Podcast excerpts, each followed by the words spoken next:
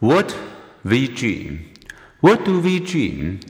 Daydreams tend to involve the familiar details of our life, perhaps picturing ourselves as planning to an instructor why a paper will be late, or replaying in our minds personal encounters we relish or regret.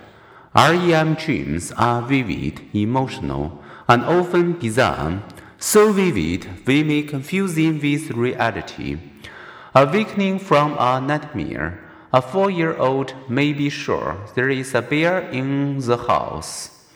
We spend six years of our life in dreams, many of which are anything but sweet.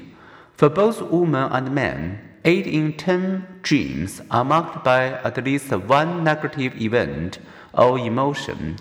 Common themes are repeatedly falling in an attempt to do something, being attacked, pursued, or rejected, or experiencing misfortune.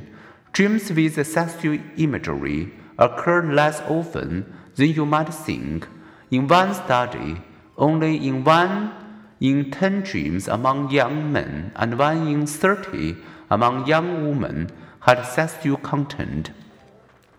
More commonly, a dream storyline incorporates traces of previous day non-sexual experience and preoccupations. After suffering a trauma, people commonly report nightmares, which help extinguish daytime fears.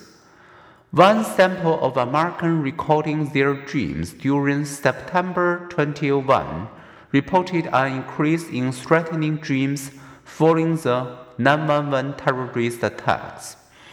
Compared with the city dwellers, people in hunter gatherer societies more often dream of animals.